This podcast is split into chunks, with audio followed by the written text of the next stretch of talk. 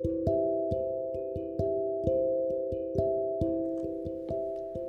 んばんは、漁師場調整士の中村ひとみです。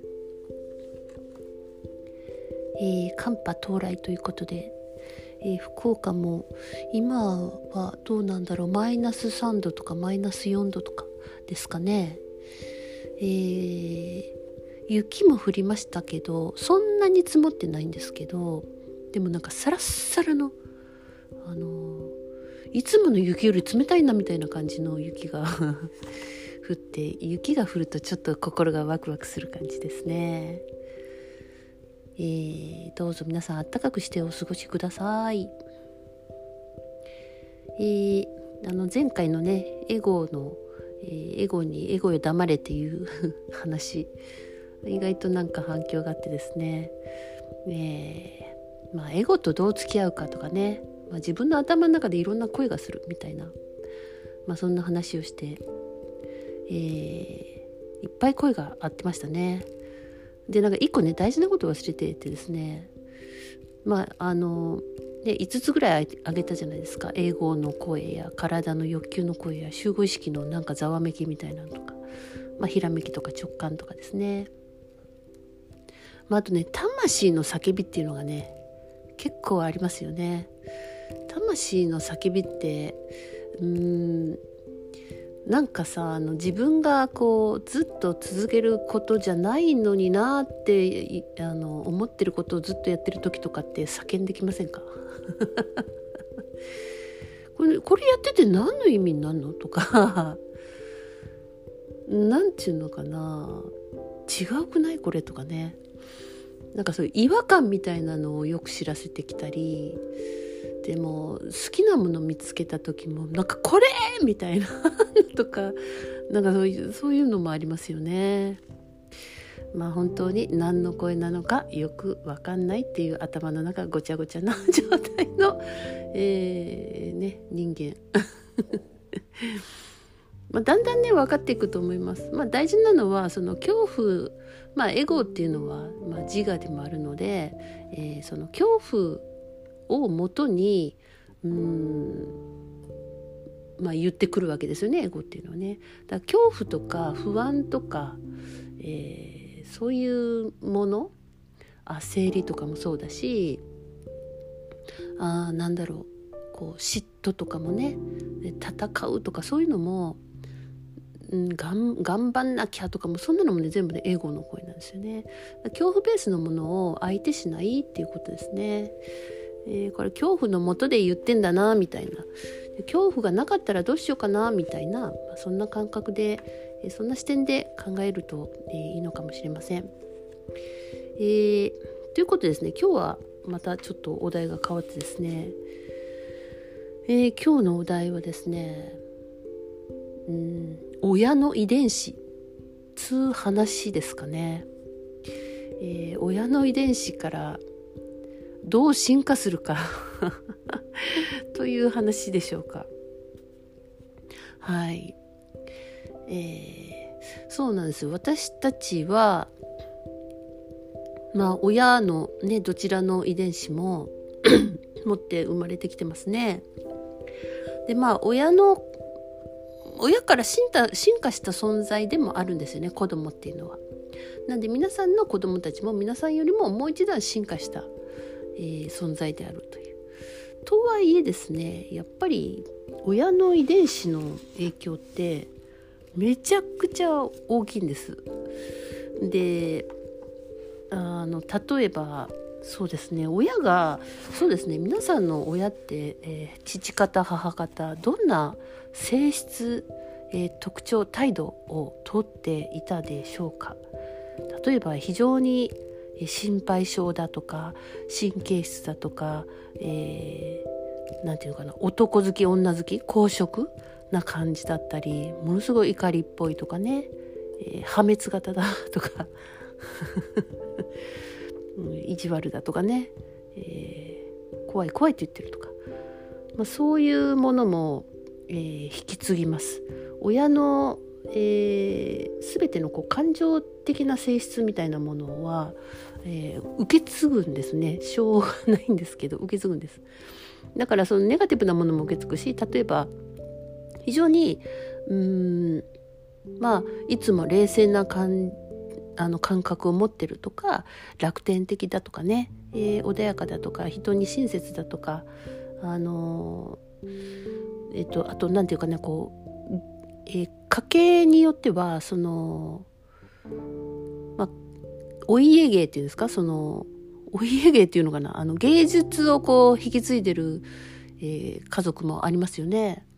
まあ、例えばそうですねそのお茶とかお花とかもそうですし歌舞伎とかもそうですし別にあのあまあ何でもいいんですよその日本のものじゃなくてもですね。まあ、そういうのが先祖からこうずっと引き継がれてたり、えー、自分の、まあ、直の親じゃなくてもそのおじいちゃんばあちゃんとかその先とか、えー、非常にその芸術的センスがあったとか、えー、何かに、えー、卓越したこう何職人的なもののセンスがあるとかそういうのも引き継ぐんですよ。だからいいも悪いもまあ受け継ぐわけなんですけれども、えーまあ、今日これを取り上げたのはですね結局ですねその親の遺伝子の影響ってかなりその受けるので、えー、自分があ親じゃないように生きようと、えー、してもなかなか親の癖みたいなのをやっちゃうみたいな経験は皆さんお持ちじゃないでしょうかね。えー、ああれだけはやりたくないでああはならないって言って絶対決めてたのに同じようにやってるっていうのが、まあ、遺伝子の恐るべきところですよ。本当にねあのびっくりするところが、えー、似てるってこのなんか遺伝子の話ね前もしたんですけどあのなんかシャツの脱ぎ方まで似ててびっくりしたっていう話を私もしたと思いますけれどもそうそれぐらいね本当にコピー なんですよね。だからえっと自分があのあはならないようにっていうそのネガティブな感じで親を見てる場合はああはならないようにってそれを見本にしているので、えー、その見本通りになってしまうんです。だけど、うん、その、まあ、親が持っていた、えー、いろんなこう癖やねパターン、えー、感情的な、えー、性質をまあ超えて、えー、まあ寛大になってというか自分とまあ向き合って自分の中でこう安定した状態になってくる。とそこから、えー、何か未来って描け出しますよね、えー、なんでねそれがすごく必要だということなんです。親親はこうだったけど自分はまあいろいろ経験して親と同じようなこともやったけどあもう分かったこれからはこうしようみたいな、えー、意がないと、えー、予測可能な人生になるということです。親とまあ親を見てたら大体なんとなく予想できるじゃないですか。まあ、そういう状態に本当になっていくってことなんですね。親のようなこう年の取り方というか、えー、親のようなまあ病気をしたりとか、えー、親のような、えーなんか人との付き合い方とかね、うん。まあ、そういうふうにあの親を見ればわかるというか自分が自分はこう生きるんだっていう意を持たないと、うんまあ、同じようになる。それは、えー、あじゃあこういう意思がなかったらじゃあとりあえず親の遺伝子あてがいましょうか？みたいな感じで、えー、そういうふうになっていくってことなんです。あのまあ退屈してるんですよ。あの自分の人生っていうのに。例えばこう繰り返しの、えー、ルーティンみたいなものとかあだいたいこうなっていくのかな。親もそうだしなみたいなものっていうのは別に本当はそれをやりたいわけではないっていうことなんですよね。あだからこそその自分と、えー自分の中に何があるのかとかねでそれを、えー、まあ、解放していったりとか、まあ、許していったりとかねそういう作業が必要になってきますよねそうじゃないとこう先っていうのが描けないと思います。えー、描くっていうのがねやっぱすごく大切なんですね。えー、何か自分が描くものあまあすっ飛んだようなものでもえ聞いたことないけどそういうのありかもなとかいう、えー、こういう人いるんだそうなんだっていうことはこういうのも楽しいなとかそういうふうに描いてい、えー、くってことが行われなければ大体こうなってこうなるよねみたいな。結末を迎えると、うん。えー、どうでしょうかね皆さん。そんな人生。なんでねあのまだまだ今から、えー、まあ、自分と向き合ってですね、えー、作っていくっていうことは可能だっていうことです。えー、脳はやっぱりイメージを作るっていうことが一番一番大切な働きじゃないですかね。例えばあのよくセッションの中でもお話しするんですけどえっ、ー、と私ってこんな人間なんですよとか私ってこういう病気なんですよってお医者さんに言われましたとかってそうやってその時イメージを作ったものをずっと持っとくとそうなってくっていう話をよくするんですよね。例えばその自分はえっとうん、なんだろう。なんかうつ病だって例えば言われたとしたらえー、うつ病の毛があるとかね言われたとしたら、えー、うつ病なんじゃないかっていうふうに疑い出しますよね。あきっとそうなんだってなって、えー、そうかもしれないってなってくるとだんだんそのうつ病っていうものをそのイメージしたので脳はちゃんと、え、体に対して作っていくっていうことをやるってことなんですね。ってことはそのあまりよろしくないイメージをして今があるっていうこともあすごく気が付かないうちにあのそれそういうことが起こっているってことなんです。だからこそ、えー、自分の中のその親のあいろんな癖や そういうものを超えて、えー、もっとなんか新しいこう楽しい未来を描けるようなそういう、えー、イメージを作れるような脳の状態、えー、心理状態っていうものを、うん、作っていくあっていうのがねすごく必要かなとえー、思います。まあ、やりなさいっていうわけではないんですけれども、まあ、そうやって脳をうまくあの使いこなす脳とか神経をうまく使いこなすっていうことをね、えー、やっていかないとなんかもったいなくないですか？脳をせっかく持ってて、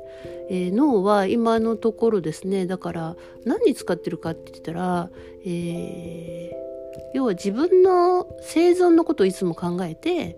え、いるってことです。あのえーと、これだけ働いてこれだけ稼いだらこれだけ食べれるとか あっこに行ったら何があるとかこの人はあご飯をおごってくれるとか よく分かりませんけどまあそういう何て言うかな自分がどうやったら生存できるかってね食べ物だけじゃなくて、えーと、仕事のポジションとかもそうですよね。まあ、とにかく、えーあのそんで体もいつもやっぱ自分の生存のことを訴えてくるじゃないですか脳に対して。あのああしろこうしろとか腹減ったとか 言ってくるじゃないですか。ってことは非常にあの人生がその生存するだけになると退屈でつまらないっていう感じを魂が訴えてくるわけですよこれが。そんななんか生存するためだけに生きてんじゃねえみたいな感じで訴えてきてそれをだんだん無視できなくなってきているっていうような状態なんではないでしょうか。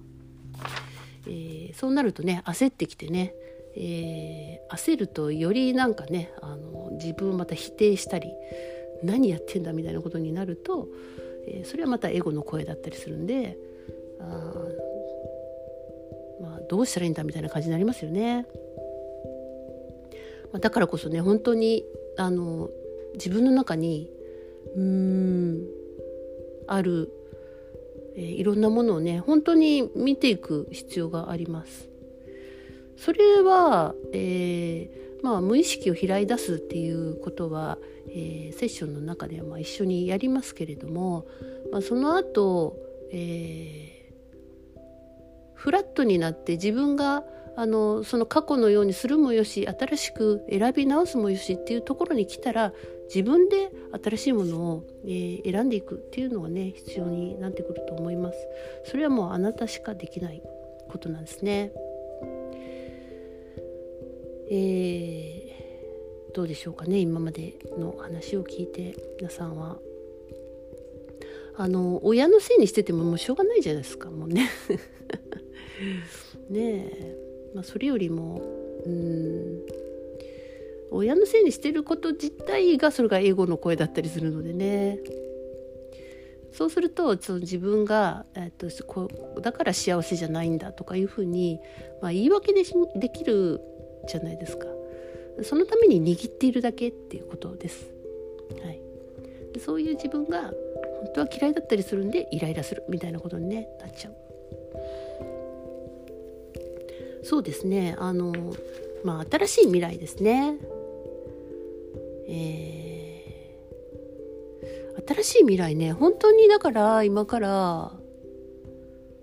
えー、いろんな、まあ、システムが変わっていくことがあもう裏というか影というかでだいぶ起こってきてるようなんですね。でですねあのもう闇は終わったんですよ本当に闇の時代は。闇の勢力みたいなものって皆さんねどっかで聞いたことあるみたいな人もいるかもしれません。えーまあ、本当にねあの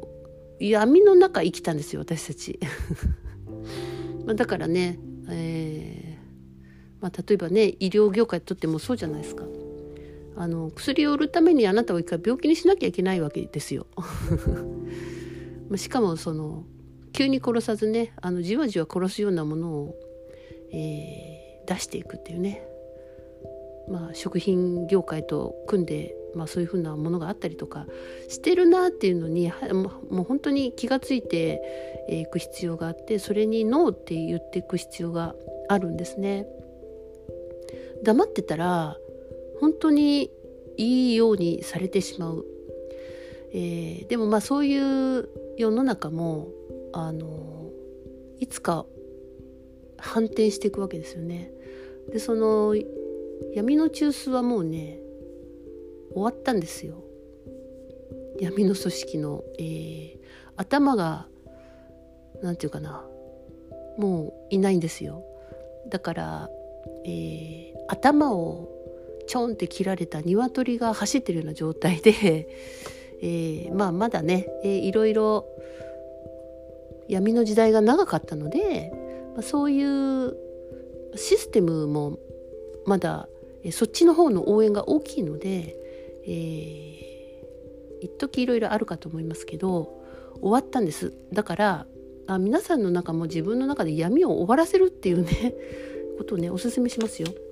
はい。そうなんですよ。もうね今まで通りじゃなくなるんですよ。いい意味で。